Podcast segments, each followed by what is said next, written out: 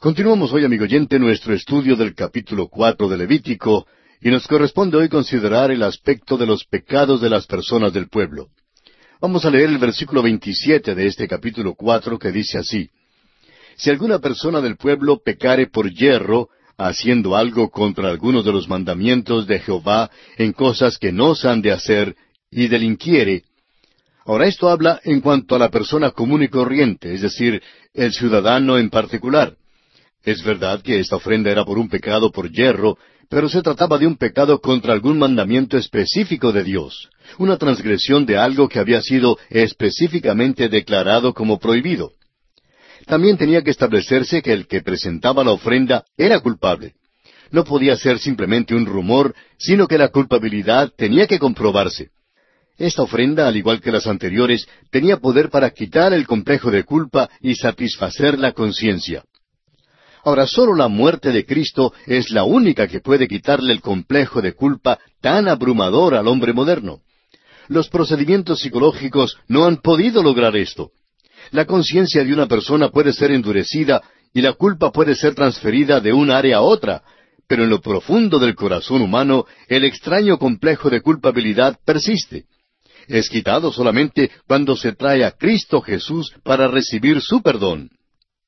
Ahora leamos el versículo 28 de este capítulo 4 de Levítico. Luego que conociere su pecado que cometió, traerá por su ofrenda una cabra, una cabra sin defecto por su pecado que cometió. Si un pecado llegaba al conocimiento de una persona más tarde, entonces ya no era pecado por hierro.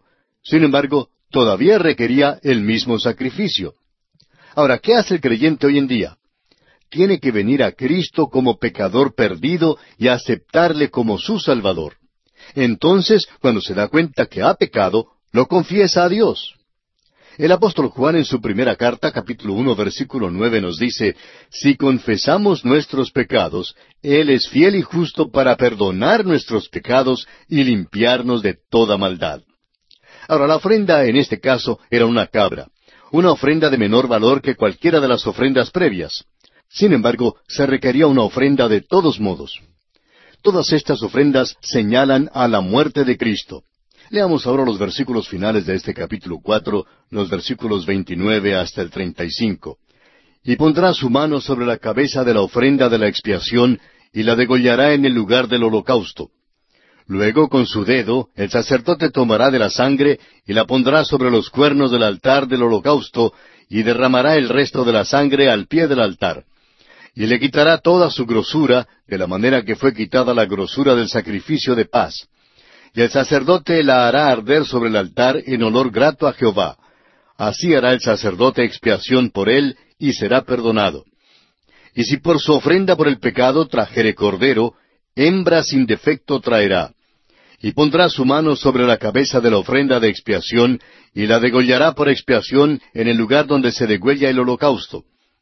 Después con su dedo el sacerdote tomará de la sangre de la expiación y la pondrá sobre los cuernos del altar del holocausto y derramará el resto de la sangre al pie del altar. Y le quitará toda su grosura como fue quitada la grosura del sacrificio de paz, y el sacerdote la hará arder en el altar sobre la ofrenda encendida a Jehová. Y le hará el sacerdote expiación de su pecado que habrá cometido, y será perdonado. Vemos aquí una vez más que el ritual es el mismo para todas las clasificaciones de la humanidad. Ahora, según el versículo 32, un cordero, hembra sin defecto, también era aceptable, y una vez más vemos que el ritual para el cordero era el mismo. Ahora, la cláusula importante en la cual debemos centrar nuestra atención se encuentra en el versículo 35, al final donde dice, y será perdonado. La verdad importante aquí es que el perdón completo es asegurado para el pecador. Se lograba una absolución total. Eso es exactamente lo que se efectuó por nosotros cuando Cristo murió.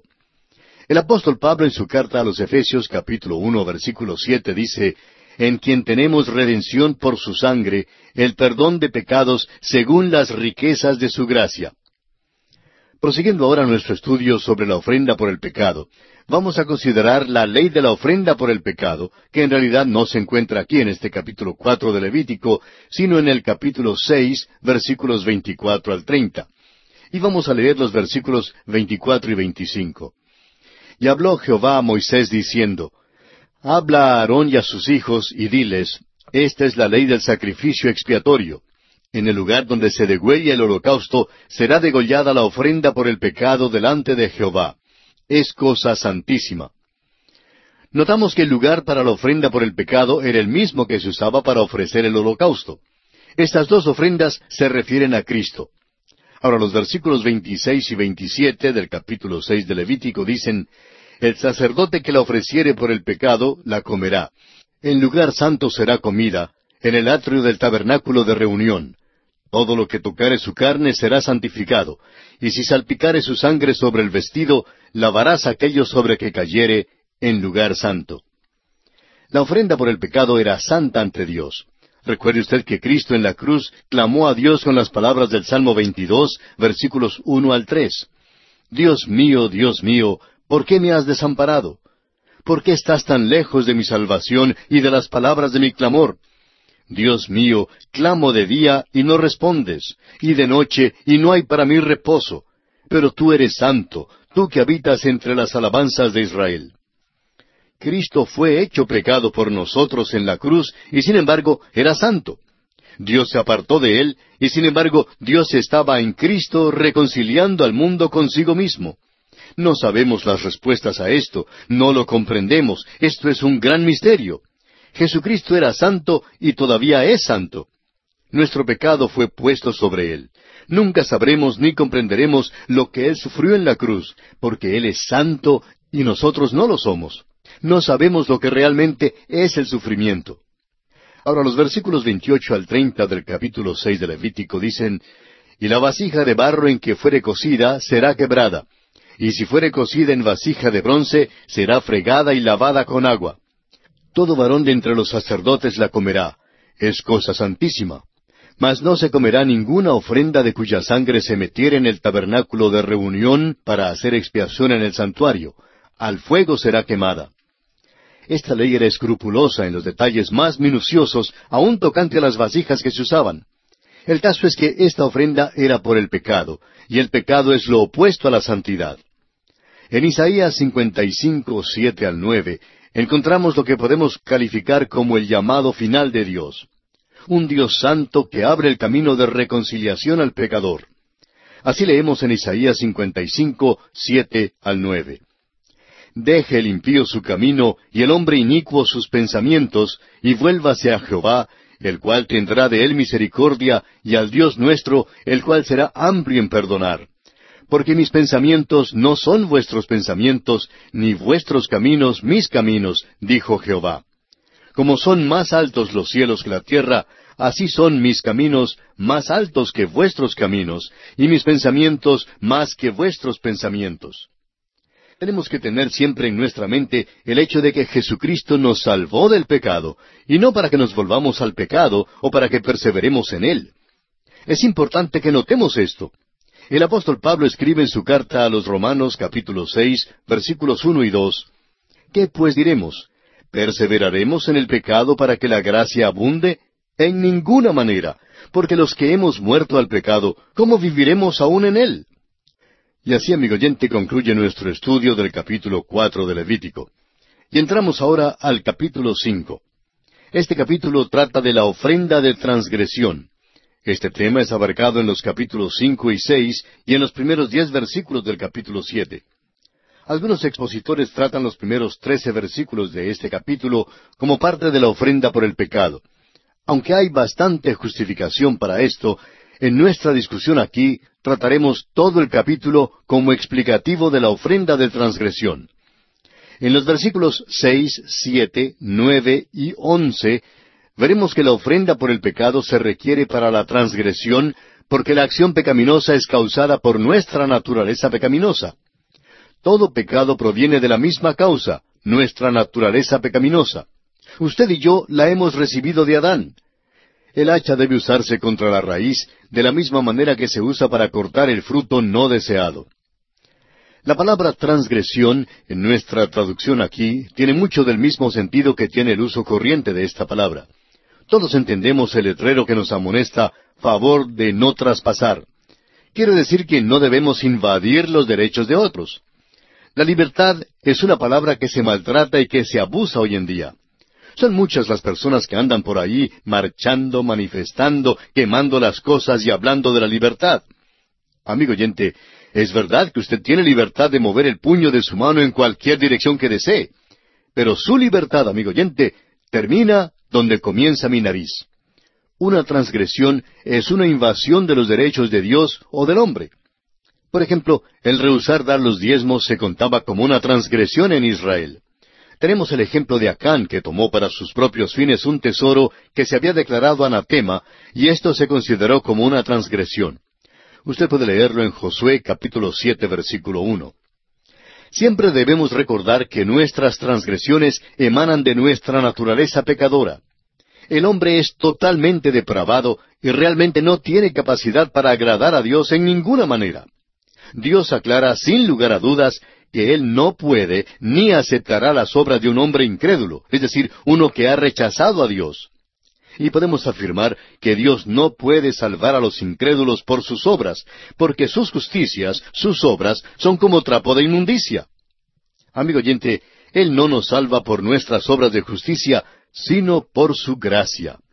Es imposible que un incrédulo agrade a Dios, por cuanto los designios de la carne son enemistad contra Dios, porque no se sujetan a la ley de Dios, ni tampoco pueden. Así lo declara el apóstol Pablo en su carta a los Romanos capítulo ocho versículo siete. Cuando Jesús estuvo aquí en la tierra, los príncipes religiosos vinieron a él, y entonces le dijeron, ¿qué debemos hacer para poner en práctica las obras de Dios? Respondió Jesús y les dijo, Esta es la obra de Dios, que creáis en el que Él ha enviado. Así lo encontramos en Juan seis, versículos veintiocho y veintinueve. Y luego, en Hechos dieciséis, treinta y uno, el apóstol Pablo declara, Cree en el Señor Jesucristo y serás salvo tú y tu casa. Amigo oyente, es creyendo en la obra redentora de Jesucristo que recibimos la gloriosa salvación que Dios nos da. Veamos ahora un breve bosquejo del estudio que vamos a hacer de esta ofrenda de transgresión y que trata del pecado como un hecho. Consideraremos en nuestro estudio de esta ofrenda, en primer lugar, los hechos específicos de pecado cometidos por hierro, en los versículos uno al trece. En segundo lugar, los hechos no específicos de pecado cometidos por hierro, versículos catorce al diecinueve. En tercer lugar, los hechos específicos de pecado cometidos con premeditación en el capítulo seis, versículos uno al siete. Y en cuarto lugar, la ley de la ofrenda de transgresión que se encuentra en el capítulo siete, versículos uno al diez. Consideremos pues el primer aspecto, o sea, los hechos específicos de pecado cometidos por hierro. Es obvio que esta lista de pecados que aquí se enumeran no es una lista completa, sino que nos da algunos ejemplos de un número ilimitado de pecados que pueden incluirse. Estos son pecados individuales y no colectivos de toda la congregación. Mucha de esta sección trata el remedio y no las enfermedades. Por tanto, hallaremos que el énfasis está sobre el tipo de ofrenda en relación a la transgresión cometida y no sobre el carácter del ofrendante como lo estuvo en el caso de las ofrendas por el pecado. Leamos el primer versículo del capítulo cinco de Levítico. Si alguno pecare por haber sido llamado a testificar, y fuere testigo que vio o supo y no lo denunciare, él llevará su pecado. Permítanos decir, amigo oyente, una vez más, que los cuatro pecados específicos que se mencionan aquí son meramente ejemplos. Creemos que sería posible llenar el resto del libro de Levítico de pecados específicos si uno nombrara todos los que caen en estas cuatro categorías. Se dice que un predicador compiló una larga lista de pecados y por todos pensó en unos ochocientos pecados específicos. A este hombre le mandaron un sinnúmero de cartas los que querían obtener una lista de pecados. Quizá ellos pensaban que había algo que les faltaba, siendo que no podían pensar en ochocientos pecados. Pero aquí solo encontramos cuatro ejemplos. Dice aquí en el versículo uno, si alguno pecare por haber sido llamado a testificar. Esto tiene que ver con el oír decir un juramento y de ser un testigo. Si un testigo ha visto o sabe algo, pero rehúsa decir la verdad en cuanto a algún individuo, entonces eso es un pecado de omisión. Hay muchos pecados de omisión hoy en día. Algunas personas van a la iglesia y piensan que tienen las manos limpias porque no han asesinado o porque no han robado. Pero escuche usted las palabras de Santiago en el capítulo cuatro de su carta, versículo diecisiete, donde dice, Y al que sabe hacer lo bueno y no lo hace, le es pecado. Salomón oró a Dios con respecto a esta misma cuestión, la de no hablar la verdad cuando un testigo debe decirla. Y dijo en el libro primero de Reyes, capítulo ocho, versículos treinta y uno y treinta y dos, Si alguno pecare contra su prójimo, y le tomare juramento haciéndole jurar, y viniere el juramento delante de tu altar en esta casa, tú oirás desde el cielo y actuarás y juzgarás a tus siervos, condenando al impío y haciendo recaer su proceder sobre su cabeza y justificando al justo para darle conforme a su justicia. Permítanos darle un ejemplo en cuanto a esto. Supongamos que la chismosa del pueblo va cruzando la plaza y ve al presidente del banco que cruza la calle. Su secretaria también está saliendo del banco para ir al almuerzo y de repente la atropella un carro. El presidente del banco se precipita para levantarla en sus brazos y la lleva a la casa del médico. La chismosa corre al teléfono para llamar a la esposa del presidente del banco y le dice, ¿Sabe, doña Matilde, que acabo de ver a su esposo con otra mujer en sus brazos? Ahora, esto era un hecho, ¿verdad? Pero esta no era la verdad en cuanto a lo sucedido. La chismosa estaba reteniendo información importante, no contó toda la historia. Eso es un pecado de omisión. Amigo oyente, esto es una transgresión muy seria. Es uno de los pecados más perversos que pueda cometerse. Note usted aquí que es el número uno en la lista de pecados. En el libro de Proverbios encontramos una lista de las cosas que Dios odia, y en aquella lista de siete cosas encontramos en el capítulo seis y versículo diecisiete la lengua mentirosa. Usted recuerda que Jesús se quedó callado durante la mayor parte de su juicio. Se nos dice que él no dijo nada, pero cuando le pusieron bajo juramento, rompió su silencio. Entonces ya no enmudeció como oveja delante de sus trasquiladores. Mateo 26, 63 y 64 nos dice, Entonces el sumo sacerdote le dijo, Te conjuro por el Dios viviente que nos digas si eres tú el Cristo, el Hijo de Dios. Jesús le dijo, Tú lo has dicho. Y además os digo que desde ahora veréis al Hijo del Hombre sentado a la diestra del poder de Dios y viniendo en las nubes del cielo. Amigo oyente, aquí estaba Jesús bajo juramento y él no se quedó callado, sino que habló la verdad total en su testimonio. Volviendo ahora al capítulo cinco de Levítico, leamos el versículo dos. Asimismo la persona que hubiere tocado cualquiera cosa inmunda, sea cadáver de bestia inmunda, o cadáver de animal inmundo, o cadáver de reptil inmundo, bien que no lo supiere, será inmunda y habrá delinquido. Esta es la ley en cuanto a la inmundicia. Es posible que un hombre se contamine por tocar un animal muerto sin saberlo, mientras que otros lo atestiguen. Un cadáver causaba inmundicia por el simple contacto. ¿Por qué? Probablemente porque la muerte es el resultado del pecado. El apóstol Pablo, en su carta a los Romanos capítulo seis, versículo veintitrés, dice que la paga del pecado es muerte. Tenían que guardarse, pues, de todo aquello que representara el pecado. Y esto también habla hoy en día a los cristianos, a quienes han depositado su fe en Cristo como Salvador personal. No podemos estar en el mundo sin llegar a ser inmundos al ver, oír y pensar sus cosas inmundas. Es un hecho que somos inmundos entonces no podemos entrar precipitadamente y así nomás en la presencia de Dios. Puede ser que no nos demos cuenta que hemos tenido contacto con lo inmundo. Puede estar escondido de nosotros para que así ni lo sepamos. Por eso el salmista dice en el Salmo 19:12, ¿quién podrá entender sus propios errores? Líbrame de los que me son ocultos. No debemos simplemente orar por el perdón en general. Debemos nombrar nuestras faltas específicas a Dios y pedirle su perdón, pero además debemos también pedirle perdón por los pecados que desconocemos. A veces somos inmundos sin darnos cuenta de ello. Este contacto con los animales muertos era una transgresión porque era ofensivo a otros y era una transgresión específica de la ley. El apóstol Juan en su primera carta, capítulo tres, versículo cuatro, dice, Todo aquel que comete pecado infringe también la ley, pues el pecado es infracción de la ley. Leamos ahora el versículo tres de este capítulo cinco de Levítico. O si tocar inmundicia de hombre, cualquiera inmundicia suya con que fuera inmundo, y no lo echare de ver, si después llegare a saberlo, será culpable. Esto es análogo al caso del animal inmundo, pero Dios hace una distinción entre el hombre y el animal. Al parecer había otras distinciones de la inmundicia con respecto al hombre, además de la muerte. Ahora el versículo cuatro dice, O si alguno jurare a la ligera con sus labios hacer mal o hacer bien, en cualquiera cosa que el hombre profiere con juramento, y él no lo entendiere, si después lo entiende, será culpable por cualquiera de estas cosas. Este caso involucra los descuidos en lo que se decía. A veces prometemos hacer algo y luego no lo hacemos. Prometemos que serviremos al Señor y luego no lo cumplimos. Jefté es un ejemplo de un hombre que precipitadamente promete hacer algo, pues sin darse cuenta prometió ofrecer a su hija. Simón Pedro también libremente declaró que él nunca negaría a Cristo y que moriría por él. Muy a menudo oímos decir declaraciones muy precipitadas.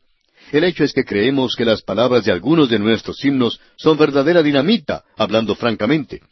En nuestros himnos prometemos entregarlo todo a Dios, seguirle con fidelidad y hasta morir por Él. Los cantamos tan descuidadamente y con tanto volumen que ni aún sabemos lo que estamos cantando. También creemos que es un descuido del habla y cosa presuntuosa cuando tratamos de demandar de Dios una respuesta a nuestras oraciones. Siempre debemos recordar que nuestras oraciones deben ser según su voluntad. Si pedimos alguna cosa conforme a su voluntad, Él nos oye. ¿De dónde salió la idea de que podríamos demandar algo de Dios? Ahora la última parte de este versículo cuatro dice, Si después lo entiende, será culpable por cualquiera de estas cosas. Y se refiere a las cuatro cosas que ya han sido mencionadas. Son muchas más de las que podrían incluirse. Pero como dijimos antes, solo se ha incluido estas cuatro cosas. Leamos ahora los versículos cinco y seis de este capítulo cinco de Levítico. Cuando pecare en alguna de estas cosas, confesará aquello en que pecó, y para su expiación traerá a Jehová por su pecado que cometió una hembra de los rebaños, una cordera o una cabra como ofrenda de expiación, y el sacerdote le hará expiación por su pecado. La confesión es demandada aquí por primera vez. Las otras ofrendas eran un reconocimiento abierto de culpabilidad. Esta ofrenda tiene que ver con los pecados secretos. Eran pecados ocultos, aunque hubieran sido cometidos contra Dios o el hombre. Usted recordará que en el libro de Josué, en el capítulo siete, Acán tomó secretamente un lingote de oro y un manto babilónico. Esta transgresión tuvo que ser tratada públicamente porque era este tipo de pecado. Ahora, la imposición de manos en las otras ofrendas evidentemente era un reconocimiento del pecado. Aquí la confesión debía hacerse primero y luego la ofrenda. En las ofrendas de olor grato, las ofrendas precedieron cualquier pensamiento de confesión. Aquí sucede lo opuesto. Y aquí, amigo oyente, tenemos que detenernos porque nuestro tiempo se ha agotado. Continuaremos en nuestro próximo programa.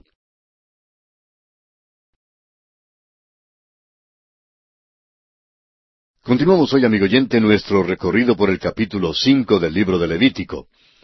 Y en nuestro programa anterior llegamos hasta el versículo seis. Estábamos en efecto considerando los versículos cinco y seis y hablábamos de la confesión que debía hacerse antes de hacer la ofrenda de expiación por el pecado. Y dijimos que por primera vez se demandaba la confesión. Las otras ofrendas eran un reconocimiento abierto de culpabilidad. Esta ofrenda tiene que ver con los pecados secretos. Eran pecados ocultos, aunque hubieran sido cometidos contra Dios o el hombre. Recordamos también el incidente de Acán en el capítulo siete del libro de Josué, quien secretamente había tomado un lingote de oro y un manto babilónico. Esa transgresión tuvo que ser tratada públicamente porque era ese tipo de pecado. La imposición de manos en las otras ofrendas evidentemente era un reconocimiento del pecado. Aquí, en cambio, la confesión debía hacerse primero y luego la ofrenda. En las ofrendas de olor grato, las ofrendas precedieron cualquier pensamiento de confesión, pero aquí sucede lo opuesto. Creemos que nuestro Señor Jesucristo pensaba en esto cuando dio el Sermón del Monte. Leemos en Mateo capítulo cinco versículos veintitrés y veinticuatro por tanto, si traes tu ofrenda al altar, y allí te acuerdas de que tu hermano tiene algo contra ti, deja allí tu ofrenda delante del altar, y anda, reconcíliate primero con tu hermano y entonces ven y presenta tu ofrenda. El creyente hoy en día debe confesar privadamente su pecado a Dios, pero tiene que reconciliarse con la persona ofendida. La ofrenda de transgresión que estamos considerando aquí en este capítulo cinco era una ofrenda por el pecado, puesto que todo pecado proviene de la naturaleza pecaminosa. Ahora recordemos que no somos pecadores porque hemos pecado, sino que pecamos por causa de nuestra naturaleza pecaminosa. Puesto que esta ofrenda era por una acción aislada de pecado, solo una de las muchas facetas de la naturaleza pecadora, el valor de esta ofrenda no era tan grande como el valor de la ofrenda por el pecado en el capítulo cuatro. Leamos ahora el versículo siete de Levítico capítulo cinco. Y si no tuviera lo suficiente para un cordero, traerá a Jehová en expiación por su pecado que cometió dos tórtolas o dos palominos, el uno para expiación y el otro para holocausto. El énfasis en la ofrenda de transgresión no es sobre el carácter ni el puesto o cargo que desempeña el ofrendante, sino sobre el sacrificio mismo. Solo dos tórtolas era lo requerido, una como ofrenda por el pecado y la otra por el holocausto. La persona y la obra de Cristo son simbolizados en la más pobre de las ofrendas. Este era el sacrificio de los pobres, y Cristo predicó buenas nuevas a los pobres. Note usted que ésta se clasifica como una ofrenda por el pecado porque emana de la naturaleza pecaminosa. Ahora los versículos ocho y nueve nos dicen, Y los traerá al sacerdote, el cual ofrecerá primero el que es para expiación, y le arrancará de su cuello la cabeza, mas no lo separará por completo, y rociará de la sangre de la expiación sobre la pared del altar, y lo que sobrare de la sangre lo exprimirá al pie del altar, es expiación. La sangre debía ser derramada, aunque la cabeza del ave no fuera separada por completo del cuerpo. Ahora el versículo diez de Levítico capítulo cinco dice, Y del otro hará holocausto conforme al rito. Así el sacerdote hará expiación por el pecado de aquel que lo cometió, y será perdonado. El pecador tiene perdón completo aun cuando ofrecía un ave pequeña. Todo esto, amigo oyente, señala a Cristo como el único sacrificio. Ahora el versículo once dice, mas si no tuviera lo suficiente para dos tórtolas o dos palominos, el que pecó traerá como ofrenda la décima parte de un efa de flor de harina para expiación. No pondrá sobre ella aceite, ni sobre ella pondrá incienso, porque es expiación. Notemos que el más pobre de entre los pobres no quedaba excluido. Si uno no podía traer un ave, podía traer el equivalente de lo que valía un pedazo de pan. Aún este sacrificio era aceptado por Dios como sustituto por el transgresor. Prosigamos ahora con los versículos doce y trece de este capítulo cinco de Levítico. La traerá pues al sacerdote, y el sacerdote tomará de ella su puño lleno, para memoria de él, y la hará arder en el altar sobre las ofrendas encendidas a Jehová. Es expiación. Y hará el sacerdote expiación por él, en cuanto al pecado que cometió en alguna de estas cosas, y será perdonado. Y el sobrante será del sacerdote como la ofrenda de vianda. Encontramos aquí el rito que debía seguirse para esta ofrenda de la décima parte de un efa de flor de harina. Y la nota sobresaliente es que este sacrificio era aceptado por Dios, y el transgresor era completamente perdonado. Y pasamos ahora a considerar los hechos no específicos de pecado cometidos por hierro. Leamos ahora los versículos catorce al dieciséis de este capítulo cinco de Levítico. Habló más Jehová a Moisés diciendo, Cuando alguna persona cometiere falta y pecare por hierro en las cosas santas de Jehová, traerá por su culpa a Jehová un carnero sin defecto de los rebaños, conforme a tu estimación en ciclos de plata del ciclo del santuario, en ofrenda por el pecado. Y pagará lo que hubiera defraudado de las cosas santas, y añadirá a ello la quinta parte, y lo dará al sacerdote. Y el sacerdote hará expiación por él con el carnero del sacrificio por el pecado, y será perdonado. Estas ofrendas de transgresión acentúan el hecho de que ha habido una invasión de los derechos tanto de Dios como del hombre. El daño a otros es la cosa que requiere que haya una reparación la cantidad defraudada o robada tenía que ser devuelta junto con una quinta parte adicional. Es cierto que Saqueo pensó en esto cuando le dijo al Señor Jesús en Lucas capítulo 19 versículo 8, He aquí, Señor, la mitad de mis bienes doy a los pobres, y si en algo he defraudado a alguno, se lo devuelvo cuadruplicado. Saqueo estaba dando la mitad de sus bienes a los pobres y devolviendo cuadruplicado lo que había defraudado de los hombres. El mayor mal cometido por hierro parece ser el robarle a Dios en cuanto a sus diezmos y ofrendas. Hallamos esto de nuevo en Malaquías capítulo tres versículos ocho al diez, donde dice, ¿Robará el hombre a Dios? Pues vosotros me habéis robado. Y dijisteis, ¿en qué te hemos robado? En vuestros diezmos y ofrendas. Malditos sois con maldición, porque vosotros, la nación toda, me habéis robado. Traed todos los diezmos al alfolí, y haya alimento en mi casa, y probadme ahora en esto, dice Jehová de los ejércitos, si no os abriré las ventanas de los cielos, y derramaré sobre vosotros bendición hasta que sobreabunde. El Señor les promete que derramará bendición sobre ellos si traen los diezmos al alfolí, tanta bendición que sobreabundará.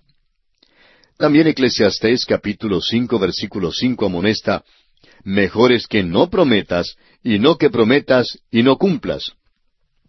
Por este tipo de descuido, esta violación contra Dios, la ofrenda tenía que ser apreciable.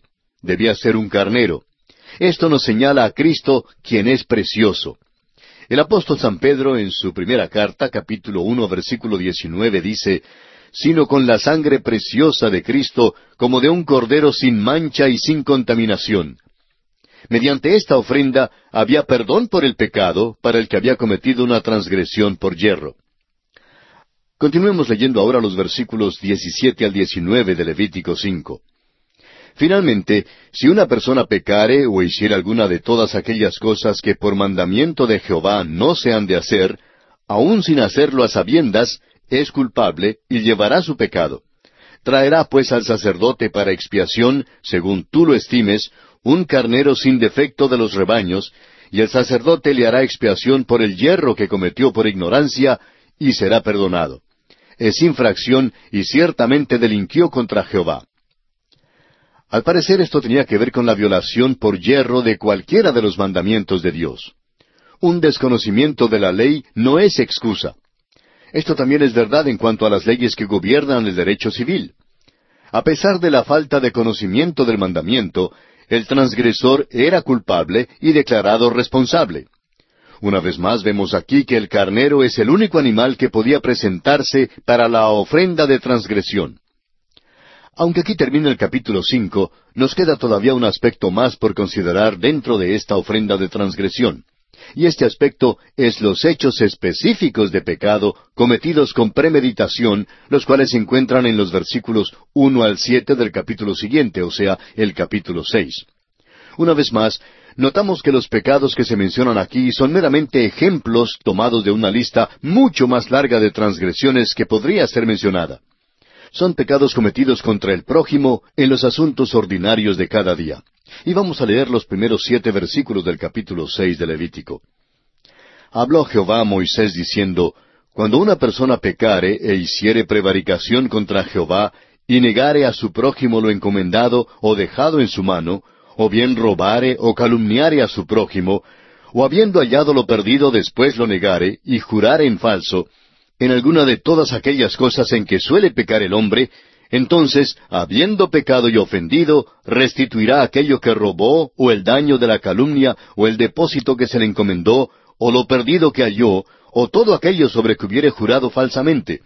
Lo restituirá por entero a aquel a quien pertenece, y añadirá a ello la quinta parte en el día de su expiación.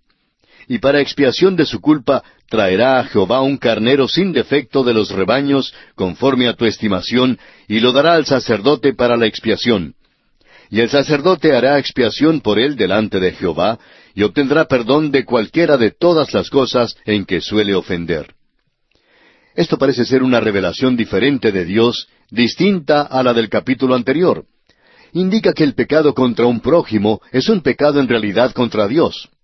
Por eso Jesús dijo en Mateo capítulo siete versículo doce, Así que todas las cosas que queráis que los hombres hagan con vosotros, así también haced vosotros con ellos, porque esto es la ley y los profetas. Aquí se mencionan ciertos pecados específicos.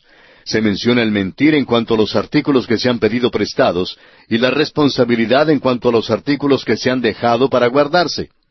Encontramos un ejemplo de esto en el segundo libro de Reyes, capítulo seis, versículo cinco, cuando los estudiantes de Eliseo perdieron el hacha que había sido prestada. El robar aquí sería una transacción forzada, tal como cuando Acab tomó la viña de Nabot, según lo registra el mismo libro Primero de Reyes, capítulo 21, versículos 2 al 15. El calumniar al prójimo significa hacer una acusación falsa contra su reputación. Amigo oyente, permítanos repetir que los pecados contra el prójimo también son pecados contra Dios. Y vemos aquí una vez más que es necesaria la restitución total con una pena adicional equivalente a la quinta parte. La quinta parte sería un diezmo doble. Esto era seguido por la ofrenda de transgresión. Y vemos otra vez que la víctima es el carnero. Dios está mostrando que Él no hace acepción de personas. La ofrenda de transgresión era esencial para la vida espiritual del israelita individual. Proverbios 14.9 dice, los necios se mofan del pecado, mas entre los rectos hay buena voluntad. Un sentido de nuestro pecado es lo que hace que Jesús sea precioso al alma. En último lugar, dentro de este tema de la ofrenda de transgresión, tenemos la ley de la ofrenda de transgresión. Esta ley en realidad no está en el capítulo cinco de Levítico, sino en el capítulo siete y en los versículos uno al diez. Y para familiarizarnos con esta ley, vamos a leer estos primeros diez versículos del capítulo siete de Levítico. Asimismo, esta es la ley del sacrificio por la culpa. Es cosa muy santa. En el lugar donde degüellan el holocausto, degollarán la víctima por la culpa, y rociará su sangre alrededor sobre el altar y de ella ofrecerá toda su grosura, la cola y la grosura que cubre los intestinos, los dos riñones, la grosura que está sobre ellos y la que está sobre los hijares. Y con los riñones quitará la grosura de sobre el hígado. Y el sacerdote lo hará arder sobre el altar, ofrenda encendida a Jehová, es expiación de la culpa. Todo varón de entre los sacerdotes la comerá, será comida en lugar santo, es cosa muy santa, como el sacrificio por el pecado, así es el sacrificio por la culpa. Una misma ley tendrán. Serán del sacerdote que hiciere la expiación con ella. Y el sacerdote que ofreciere holocausto de alguno, la piel del holocausto que ofreciere será para él. Asimismo, toda ofrenda que se cociere en horno y todo lo que fuere preparado en sartén o en cazuela será del sacerdote que lo ofreciere. Y toda ofrenda amasada con aceite o seca será de todos los hijos de Aarón, tanto de uno como de otro. Esta ofrenda en su ritual seguía el modelo de la ofrenda por el pecado, excepto en el rociar de la sangre. También seguía el modelo del holocausto y de la ofrenda de paz. Pero veremos esto con más detalle cuando lleguemos en nuestro estudio al capítulo siete de Levítico. Y aquí, amigo oyente, concluimos nuestro estudio de este tema de la ofrenda de transgresión que se encuentra contenida en todo el capítulo cinco de Levítico y que abarca hasta los primeros siete versículos del capítulo seis. En nuestro próximo programa entraremos en el capítulo seis y estudiaremos la ley del holocausto, la ley de la ofrenda del alimento y la ley de la ofrenda por el pecado. Ese será pues el tema de nuestro próximo programa. Le sugerimos, amigo oyente, leer el capítulo seis de este libro de Levítico para estar mejor informado de lo que estudiaremos en nuestro próximo programa.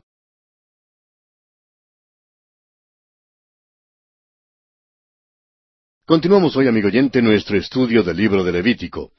Nos corresponde hoy en nuestro estudio continuar con el capítulo seis de este libro, ya que en nuestro programa anterior entramos hasta el versículo siete de este capítulo seis. En el capítulo de hoy veremos la ley del holocausto, la ley de la ofrenda de alimento y la ley de la ofrenda por el pecado. Los capítulos seis y siete de Levítico nos presentan la ley de las ofrendas, Hemos visto algunas de estas leyes al tratar cada ofrenda, pero lo haremos una vez más con más detalle. En realidad, la ley de las ofrendas presenta el papel de los sacerdotes en estos sacrificios, lo que debían hacer y la porción que les correspondía. Podría llamarse los reglamentos especiales para los sacerdotes que ministran en el altar de Dios. Esta sección principia con instrucciones específicas para los sacerdotes y con un mandamiento para Aarón y sus hijos. Y siendo que los sacerdotes servían en el altar, tomaban parte en todas las ofrendas que se hacían en el altar de bronce. Todo esto es una sombra de la realidad en el cielo donde sirve Cristo, nuestro gran sumo sacerdote. El escritor a los Hebreos en el capítulo ocho de su carta, versículos tres al cinco, dice porque todo sumo sacerdote está constituido para presentar ofrendas y sacrificios, por lo cual es necesario que también éste tenga algo que ofrecer. Así que, si estuviese sobre la tierra, ni siquiera sería sacerdote, habiendo aún sacerdotes que presentan las ofrendas según la ley, los cuales sirven a lo que es figura y sombra de las cosas celestiales, como se le advirtió a Moisés cuando iba a erigir el tabernáculo, diciéndole, Mira, haz todas las cosas conforme al modelo que se te ha mostrado en el monte. Ahora hay otra cosa notable aquí, y es que Cristo no es tan solo el sacerdote, sino también el sacrificio, es decir, Él se ofreció a sí mismo. El escritor a los Hebreos una vez más, en el capítulo diez, versículos cinco al doce, dice, Por lo cual, entrando en el mundo, dice, Sacrificio y ofrenda no quisiste, mas me preparaste cuerpo holocaustos y expiaciones por el pecado no te agradaron. Entonces dije, He aquí que vengo, oh Dios, para hacer tu voluntad, como en el rollo del libro está escrito de mí. Diciendo primero, sacrificio y ofrenda y holocaustos y expiaciones por el pecado no quisiste, ni te agradaron, las cuales cosas se ofrecen según la ley, y diciendo luego, He aquí que vengo, oh Dios, para hacer tu voluntad, quítalo primero para establecer esto último. En esa voluntad somos santificados mediante la ofrenda del cuerpo de Jesucristo hecha una vez para siempre. Y ciertamente todo sacerdote está día tras día ministrando y ofreciendo muchas veces los mismos sacrificios que nunca pueden quitar los pecados. Pero Cristo, habiendo ofrecido una vez para siempre un solo sacrificio por los pecados, se ha sentado a la diestra de Dios. Amigo oyente, Necesitamos saber esto hoy en día. Hay muchísimas religiones que tienen rituales primorosos con largas procesiones, togas, velas y muchas tradiciones. Suponemos que en todas las iglesias hacemos muchas cosas que realmente no valen la pena. Dios es espíritu y tiene que ser adorado en espíritu y en verdad. Dios nos dio esta gran verdad espiritual aquí en la epístola a los Hebreos para que pudiéramos ver este hecho. Amigo oyente, Usted y yo tenemos un sumo sacerdote en el cielo y está sumamente ocupado. Cuando dice este pasaje en el versículo 12 que se sentó, quiere decir que nuestra redención fue consumada. Es semejante al caso cuando dice que Dios descansó en el séptimo día porque terminó su creación del mundo. No significa que estaba cansado y que dejó de hacer algo. De la misma manera, el Señor no se sienta por estar cansado ni porque no quiere hacer nada más. Jesucristo, amigo oyente, está realmente ocupado. Él murió acá en la tierra para salvarnos, y ahora vive a la diestra de Dios para mantenernos salvos, para guardarnos salvos. Usted y yo, amigo oyente, debemos mantener siempre nuestro contacto con Él. Esta es la realidad. Esto es verdadera vida espiritual. La dificultad hoy en día es que no tenemos contacto con el Cristo viviente. Ya no es una realidad para nosotros. Quizá las palabras más elogiosas que se haya dicho en cuanto a un predicador fueron aquellas que pronunció un carnicero alemán en el mercado de la ciudad de Nashville, en el estado de Tennessee, Estados Unidos, con respecto al doctor Allen. Hablando este carnicero con el pastor que habría de suceder al doctor Allen, dijo, ¿Sabe que hay algo que me atrae a este hombre? Cada vez que me encuentro con él, siento como si él acabara de despedirse de Jesús a la vuelta de la esquina. Amigo oyente, tenemos que admitir que Jesucristo era una realidad en la vida de aquel pastor. Veamos ahora brevemente el bosquejo de esta ley de las ofrendas que vamos a estudiar en los capítulos seis y siete de Levítico. En primer lugar, encontramos la conclusión de los reglamentos respecto a la ofrenda de transgresión, en los versículos uno al siete que ya hemos considerado en nuestro programa anterior. En segundo lugar, encontramos la ley con respecto al holocausto, en los versículos ocho al trece. En tercer lugar, tenemos la ley tocante a la ofrenda de alimento, en los versículos catorce al veintitrés.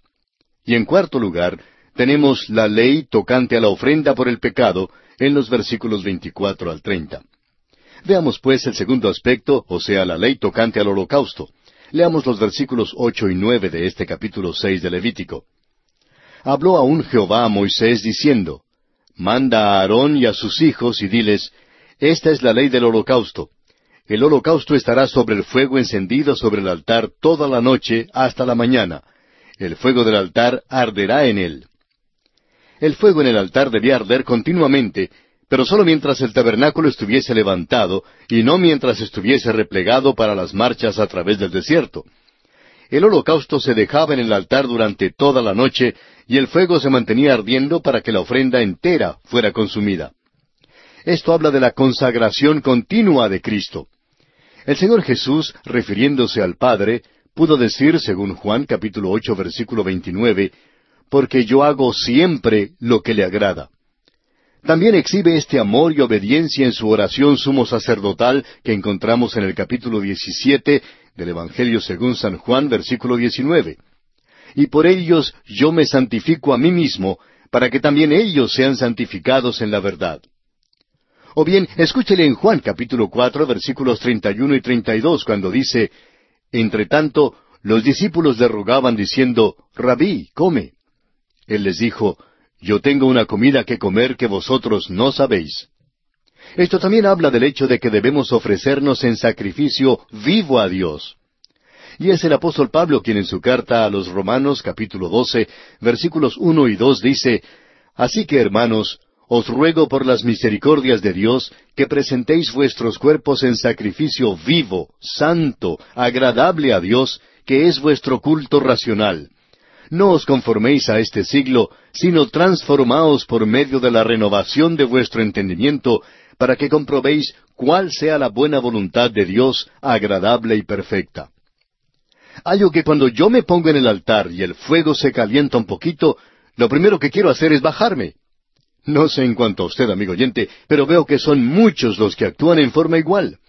Quisiera poder decir que yo hago siempre lo que le agrada a Dios. El Señor Jesús pudo decirlo, pero yo, amigo oyente, no puedo decirlo. Hay un desafío para cada creyente hoy en día, porque Dios se deleita en la obediencia continua de sus hijos, y eso debe darnos algo en qué pensar.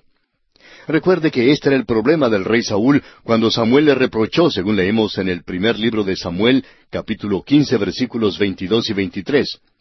Y Samuel dijo, ¿Se complace Jehová tanto en los holocaustos y víctimas como en que se obedezca a las palabras de Jehová? Ciertamente el obedecer es mejor que los sacrificios y el prestar atención que la grosura de los carneros. Porque como pecado de adivinación es la rebelión, y como ídolos e idolatría la obstinación. Por cuanto tú desechaste la palabra de Jehová, Él también te ha desechado para que no seas rey. Hoy en día necesitamos, usted y yo, amigo oyente, reconocer que debemos ofrecer a Dios nuestros corazones y vidas si es que le pertenecemos, si es que somos salvos. Pero lejos esté de nosotros hacer profesiones vanas. ¿Qué es lo que Dios quiere que hagamos? El Evangelio según San Juan, capítulo seis, versículo veintinueve, nos responde Esta es la obra de Dios, que creáis en el que Él ha enviado. Volviendo ahora al capítulo seis de Levítico, leamos los versículos diez y once. Y el sacerdote se pondrá su vestidura de lino, y vestirá calzoncillos de lino sobre su cuerpo, y cuando el fuego hubiere consumido el holocausto, apartará él las cenizas de sobre el altar, y las pondrá junto al altar. Después se quitará sus vestiduras, y se pondrá otras ropas, y sacará las cenizas fuera del campamento a un lugar limpio. Dios dio instrucciones aun en cuanto a los mínimos detalles de la vestidura que el sacerdote debía ponerse no solo debía ponerse un manto largo, que era común a todos los sacerdotes, sino también debía vestir unos pantalones de lino. ¿Por qué? Porque la carne tenía que ser totalmente cubierta. Dios está enseñando aquí que Él no puede aceptar las obras de la carne. El apóstol Pablo en su carta a los Gálatas capítulo cinco versículos diecinueve al veintiuno dice, Y manifiestas son las obras de la carne, que son adulterio, fornicación, inmundicia, lascivia, idolatría, hechicerías, enemistades, pleitos, celos, iras, contiendas, disensiones, herejías, envidias, homicidios, borracheras, orgías y cosas semejantes a estas, acerca de las cuales os amonesto, como ya os lo he dicho antes, que los que practican tales cosas no heredarán el reino de Dios. Amigo oyente, Dios no puede aceptar las obras de la carne. Es sólo el fruto del Espíritu Santo lo que le es aceptable. Es el Espíritu de Dios el que ha de producir esto en nuestras vidas. Y el apóstol Pablo continúa en los versículos 22 y 23 del mismo capítulo 5 de su carta a los Gálatas, diciendo, Mas el fruto del Espíritu es amor, gozo, paz, paciencia, benignidad, bondad, fe, mansedumbre, templanza. Contra tales cosas no hay ley. El sacerdote se quitaba las vestiduras que tenía puestas cuando sacaba las cenizas y entonces se vestía con otras ropas. Esto era para recordarle continuamente de la contaminación completa del pecado. Las cenizas en el altar hablaban principalmente del juicio del pecado, y aun las cenizas estaban contaminadas. Debían ser llevadas afuera y colocadas en un lugar limpio. ¿Qué cuadro es esto de la contaminación de pecado? Continuemos ahora con los versículos doce y trece de este capítulo seis de Levítico. Y el fuego encendido sobre el altar no se apagará, sino que el sacerdote pondrá en él leña cada mañana, y acomodará el holocausto sobre él, y quemará sobre él las grosuras de los sacrificios de paz. El fuego arderá continuamente en el altar, no se apagará. Esta es otra advertencia de que el fuego debía arder continuamente, y se repite de nuevo en el versículo trece. Cada mañana debía juntarse una nueva provisión de leña y ofrecerse un holocausto a nombre de todo el campamento. Este era el sacrificio de la mañana. La ofrenda de paz era puesta luego en el holocausto. El fuego continuo en el altar debe recordarnos que el fuego de Dios quema continuamente. Para aquellos que rechazan a Jesucristo, esto significa el fuego de la ira de Dios. El Evangelio según San Juan en el capítulo tres versículo treinta y seis dice, El que cree en el Hijo tiene vida eterna. Pero el que rehúsa creer en el Hijo no verá la vida, sino que la ira de Dios está sobre él. Y pasamos ahora a considerar la ley de la ofrenda del alimento. Leamos los versículos catorce y quince de este capítulo seis de Levítico. Esta es la ley de la ofrenda. La ofrecerán los hijos de Aarón delante de Jehová ante el altar. Y tomará de ella un puñado de la flor de harina de la ofrenda y de su aceite y todo el incienso que está sobre la ofrenda, y lo hará arder sobre el altar por memorial en olor grato a Jehová. Una vez más vemos aquí que las instrucciones van dirigidas a los sacerdotes. El ofrendante era un adorador que se paraba delante del altar regocijándose ante Dios. El sacerdote era quien hacía esto por el ofrendante. Ahora los versículos 16 y 17 de Levítico 6 dicen, Y el sobrante de ella lo comerán a Aarón y sus hijos.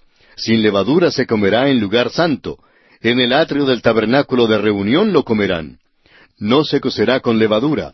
La he dado a ellos por su porción de mis ofrendas encendidas. Es cosa santísima como el sacrificio por el pecado y como el sacrificio por la culpa.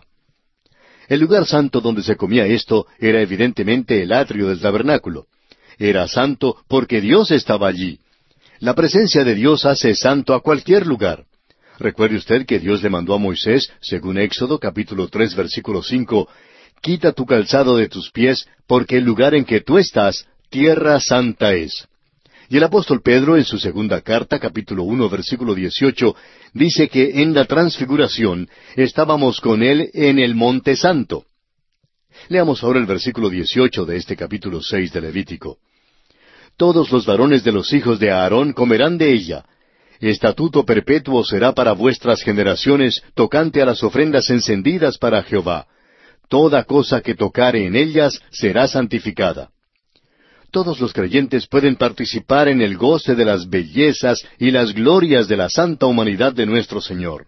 Amigo oyente, usted y yo debemos regocijarnos en Él mucho más de lo que lo hacemos. Sigamos adelante ahora con los versículos 19 al 23. Habló también Jehová a Moisés diciendo, Esta es la ofrenda de Aarón y de sus hijos que ofrecerán a Jehová el día que fueren ungidos. La décima parte de un efa de flor de harina, ofrenda perpetua, la mitad a la mañana y la mitad a la tarde. En sartén se preparará con aceite, frita la traerás, y los pedazos cocidos de la ofrenda ofrecerás en olor grato a Jehová. Y el sacerdote que en lugar de Aarón fuere ungido de entre sus hijos, hará igual ofrenda. Es estatuto perpetuo de Jehová. Toda ella será quemada. Toda ofrenda de sacerdote será enteramente quemada, no se comerá. Los sacerdotes no sólo debían comer, sino que también debían ofrecer la décima parte de la ofrenda de alimento.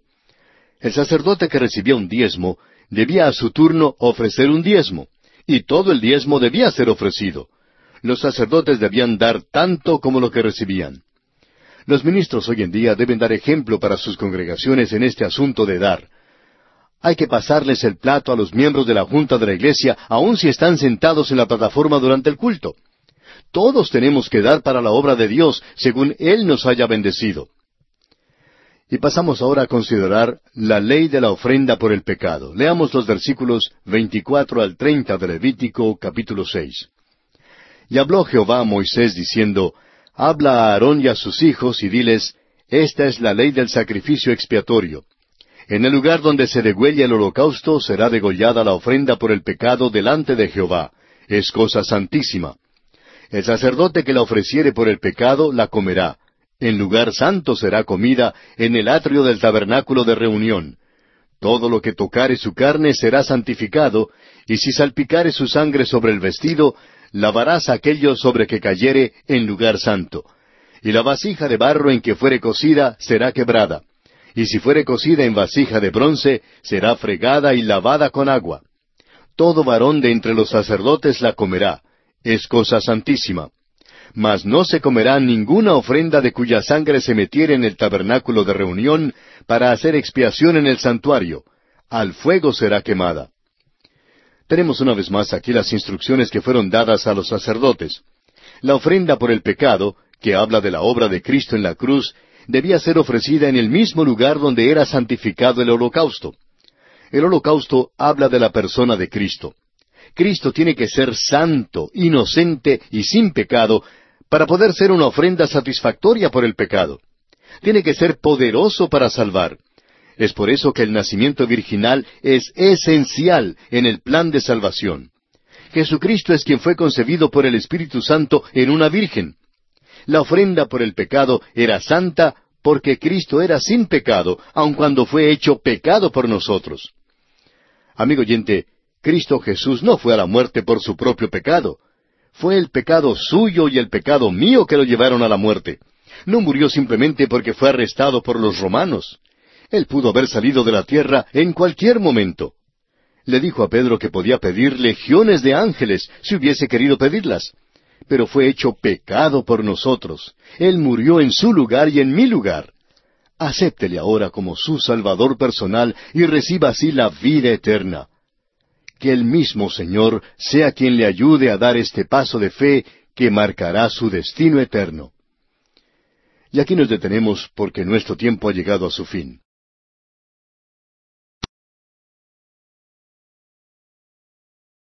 Continuamos hoy, amigo oyente, nuestro recorrido por el libro de Levítico. Nos corresponde hoy en nuestro estudio de este tercer libro del Antiguo Testamento, el capítulo siete. El tema de este capítulo es la ley de la ofrenda de transgresión y de la ofrenda de paz. En este capítulo siete aparecen las instrucciones para los sacerdotes en cuanto a estas dos ofrendas. Estas dos ofrendas eran más personales que las otras. La ofrenda de transgresión era ofrecida individualmente por cada israelita y no se ofrecía por toda la congregación. La paz debe ser disfrutada por cada individuo, por cada uno que se encuentra en el cuerpo de los creyentes. El énfasis aquí es sobre el servicio del sacerdote. Este es un cuadro de lo que el Señor Jesucristo ha hecho y lo que hace por nosotros hoy en día a la diestra de Dios. Todavía está ceñido del paño de servicio. Todavía nos limpia. El apóstol Juan en su primera carta, capítulo uno, versículo nueve, dice que si confesamos nuestros pecados, él es fiel y justo para perdonar nuestros pecados y limpiarnos de toda maldad. Brevemente veamos ahora un bosquejo de este capítulo siete. Continuamos aquí viendo la ley de las ofrendas, y veremos la ley de la ofrenda de transgresión en los versículos uno al diez, y la ley de la ofrenda de paz en los versículos once al treinta y ocho. Comencemos, pues, viendo la ley de la ofrenda de transgresión, y para ello leamos los primeros siete versículos de este capítulo siete de Levítico. Asimismo, esta es la ley del sacrificio por la culpa. Es cosa muy santa. En el lugar donde degüellan el holocausto, degollarán la víctima por la culpa, y rociará su sangre alrededor sobre el altar y de ella ofrecerá toda su grosura, la cola y la grosura que cubre los intestinos, los dos riñones, la grosura que está sobre ellos y la que está sobre los hijares. Y con los riñones quitará la grosura de sobre el hígado. Y el sacerdote lo hará arder sobre el altar, ofrenda encendida a Jehová. Es expiación de la culpa. Todo varón de entre los sacerdotes la comerá. Será comida en lugar santo. Es cosa muy santa como el sacrificio por el pecado, así es el sacrificio por la culpa. Una misma ley tendrán. Será del sacerdote que hiciere la expiación con ella. El ritual de la ofrenda de transgresión sigue el mismo modelo que tiene la ofrenda por el pecado que ya hemos estudiado. Aunque es ofrecida por los actos de pecado, al ofrendante se le recuerda que el sacrificio es santo. No se puede acentuar demasiado el valor y el mérito de Cristo. Cuando vemos nuestra naturaleza pecaminosa y nuestros hechos pecaminosos en toda su magnitud y horror, entonces vemos con mayor claridad la maravilla, la grandeza y la santidad de Cristo. Amigo oyente, usted nunca apreciará al Señor Jesús como su Salvador, sino hasta cuando se vea a sí mismo como el pecador terrible que es. Ahora, yo no le estoy llamando a usted un pecador despreciable. Eso es lo que la palabra de Dios nos llama a cada uno de nosotros. La sangre se menciona aquí, pero no es acentuada como lo es en la ofrenda por el pecado. Y hay un peligro aquí, y es que podemos llegar a tener una actitud hacia la sangre como si fuese una cosa trivial. Debemos allegarnos siempre a la sangre de Cristo con recato y reverencia. Es preciosa y tenemos que estar en alerta de no tratar lo que es precioso y santo como si fuera algo trivial. Leamos ahora el versículo ocho de Levítico capítulo siete. Y el sacerdote que ofreciere holocausto de alguno, la piel del holocausto que ofreciere será para él. En realidad había una parte del animal que no era quemada, y esta era la piel, la que era dada al sacerdote. Esto habla del ser cubierto o vestido con la justicia de Cristo. Dios queda satisfecho con el Señor Jesús y nos ve a nosotros como si estuviésemos envueltos en Cristo. El apóstol Pablo en su carta a los Romanos capítulo tres, versículo veintidós dice, La justicia de Dios por medio de la fe en Jesucristo para todos los que creen en Él, porque no hay diferencia. Por eso encontramos en la parábola de la fiesta de bodas que al hombre que entró y que no estuvo vestido con las prendas especiales de boda, fue atado y echado en las tinieblas de afuera. Así lo podemos ver en el Evangelio según San Mateo, capítulo 22, versículos 11 al 13. Volviendo ahora al capítulo siete de Levítico, leamos los versículos nueve al diez. Asimismo, toda ofrenda que se cociere en horno, y todo lo que fuere preparado en sartén o en cazuela, será del sacerdote que lo ofreciere. Y toda ofrenda amasada con aceite, o seca, será de todos los hijos de Aarón, tanto de uno como de otro. Todo lo que era cocido en el horno o preparado en sartén debía ser para los sacerdotes. Este tipo de ofrenda de alimento era dada a los sacerdotes en su totalidad. Y pasamos ahora a considerar la ley tocante a la ofrenda de paz. Leamos los versículos once y doce de Levítico siete. Y esta es la ley del sacrificio de paz que se ofrecerá a Jehová. Si se ofreciere en acción de gracias, ofrecerá por sacrificio de acción de gracias tortas sin levadura amasadas con aceite, y hojaldres sin levadura untadas con aceite, y flor de harina frita en tortas amasadas con aceite. El énfasis aquí es sobre el hecho de que debe ser una ofrenda voluntaria. El motivo de esta ofrenda era para expresar acción de gracias. Esto tiene un significado especial para los creyentes. El escritor a los Hebreos en el capítulo trece de su carta, versículo quince, nos dice Así que ofrezcamos siempre a Dios, por medio de Él, sacrificio de alabanza, es decir, fruto de labios que confiesan su nombre. El fruto de labios debe ser el dar gracias en su nombre. Amigo oyente, no podemos llegar a la iglesia para adorar a menos que estemos preparados para ofrecer el sacrificio de alabanza a Dios.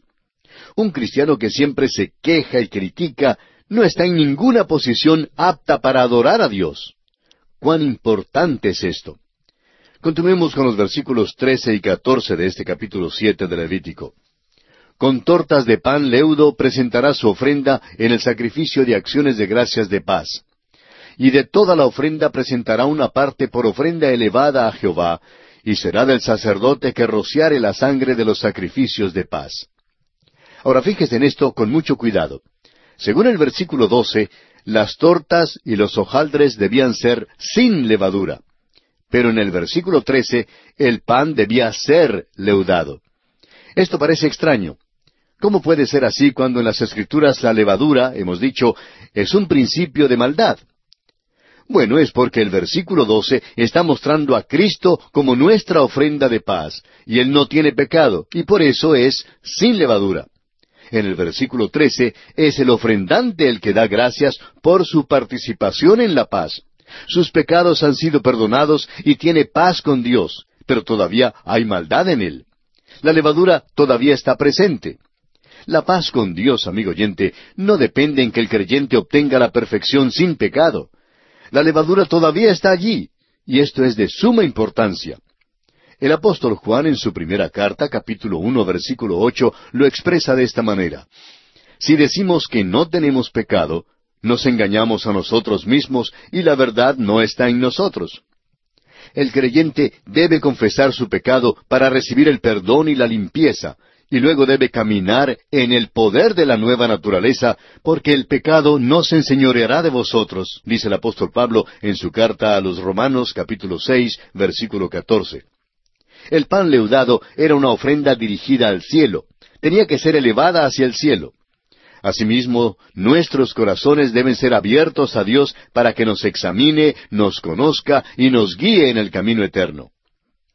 Leamos ahora los versículos quince al dieciocho de Levítico capítulo siete. Y la carne del sacrificio de paz en acción de gracias se comerá en el día que fuere ofrecida. No dejarán de ella nada para otro día. Mas si el sacrificio de su ofrenda fuere voto o voluntario, será comido en el día que ofreciere su sacrificio, y lo que de él quedare, lo comerán al día siguiente. Y lo que quedare de la carne del sacrificio hasta el tercer día, será quemado en el fuego. Si se comiere de la carne del sacrificio de paz al tercer día, el que lo ofreciere no será acepto, ni le será contado. Abominación será, y la persona que de él comiere llevará su pecado. La ofrenda de paz tenía que ser comida enseguida. No debía haber demora alguna. Por tanto, debemos quedarnos muy cerca a Cristo para tener la paz de conciencia y el poder sobre la tentación. Amigo oyente, quédese usted cerca a Cristo. Él da su paz solo a aquellos que son de Él, a los que han entrado en esta gloriosa y maravillosa comunión con Él. Debemos acudir a Él y descansar en Él.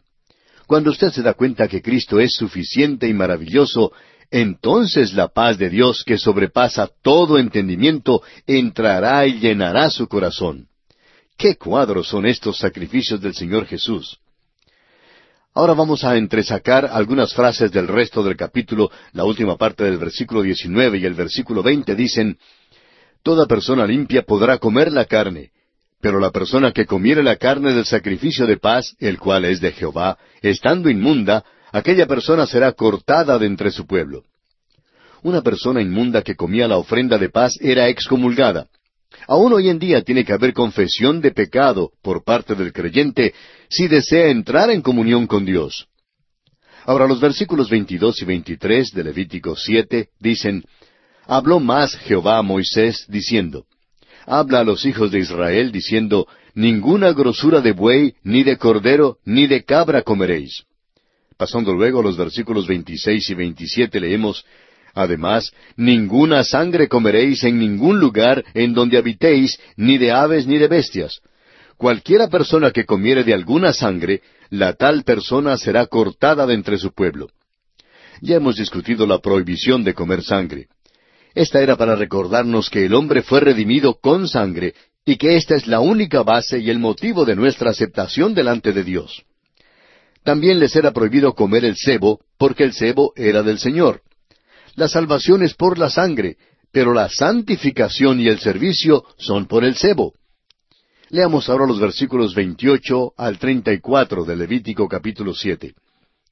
Habló más Jehová a Moisés diciendo, Habla a los hijos de Israel y diles, El que ofreciere sacrificio de paz a Jehová, traerá su ofrenda del sacrificio de paz ante Jehová. Sus manos traerán las ofrendas que se han de quemar ante Jehová. Traerá la grosura con el pecho, el pecho para que sea mecido como sacrificio mecido delante de Jehová. Y la grosura la hará arder el sacerdote en el altar, mas el pecho será de Aarón y de sus hijos. Y daréis al sacerdote para ser elevada en ofrenda la espaldilla derecha de vuestros sacrificios de paz. El que de los hijos de Aarón ofreciere la sangre de los sacrificios de paz y la grosura, recibirá la espaldilla derecha como porción suya. Porque he tomado de los sacrificios de paz de los hijos de Israel el pecho que se mece y la espaldilla elevada en ofrenda, y lo he dado a Aarón el sacerdote y a sus hijos como estatuto perpetuo para los hijos de Israel. Aarón, sus hijos y los sacerdotes recibían el pecho y la espaldilla como su porción de la ofrenda de paz. El pecho habla del amor de Cristo para con nosotros.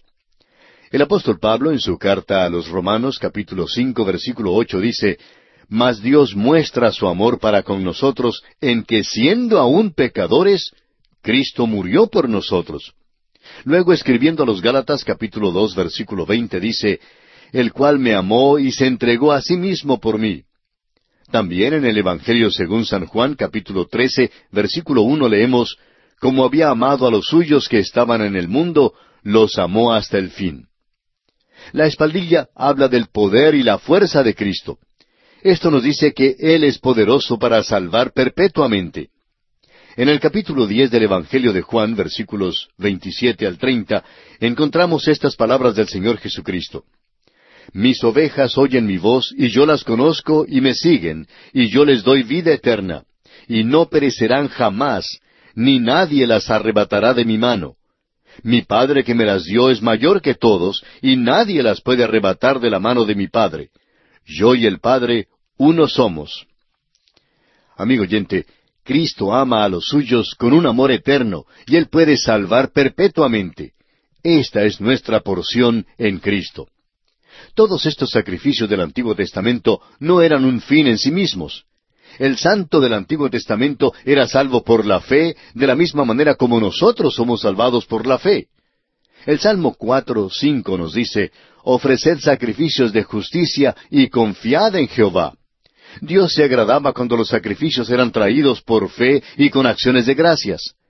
También lo vemos expresado este mismo pensamiento en el Salmo 50, versículos 12 al 15, y en el Salmo 51, versículo 19.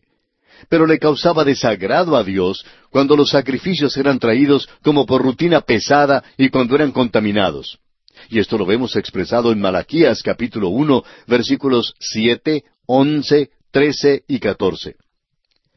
Todos los sacrificios en el Antiguo Testamento requerían un antitipo más perfecto, y éste se halla en Cristo Jesús. El escritor a los Hebreos en el capítulo nueve de su carta, versículo veintiocho dice, Así también Cristo fue ofrecido una sola vez para llevar los pecados de muchos, y aparecerá por segunda vez, sin relación con el pecado, para salvar a los que le esperan. Amigo oyente, Cristo Jesús ya se ofreció una vez por sus pecados. Usted que se encuentra agobiado y con una carga de pecados, sin esperanza, desalentado, acuda a Cristo en este momento. Él ya se ofreció una vez precisamente por esos pecados, y Él quiere darle la vida eterna, Él quiere darle la paz de conciencia. Todo lo que usted tiene que hacer es acudir a Él y con toda la fe de su corazón crea y confíe que Él tiene poder para salvarle perpetuamente. Hágalo ahora y luego escríbanos y comuníquenos su decisión. Con todo gusto le haremos llegar las notas y bosquejos de estos estudios bíblicos que sin duda alguna le ayudarán a comprender mejor y a seguir con nosotros las sublimes verdades que estamos considerando.